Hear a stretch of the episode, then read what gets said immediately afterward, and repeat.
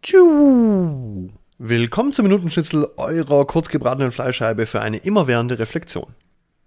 Die Politik ist schuld, dass ich nicht genug verdiene, meine Eltern sind für meine psychischen Probleme verantwortlich und mein Partner, ja der ist der Grund, warum ich mein Leben nicht so führen kann, wie ich es eigentlich wollte. So und jetzt verschränke ich die Arme und bin bockig, weil ich das schon zigmal erprobt habe. Kennst du dieses Muster? Ich habe mich vor nicht allzu langer Zeit ganz gerne ganz genauso verhalten.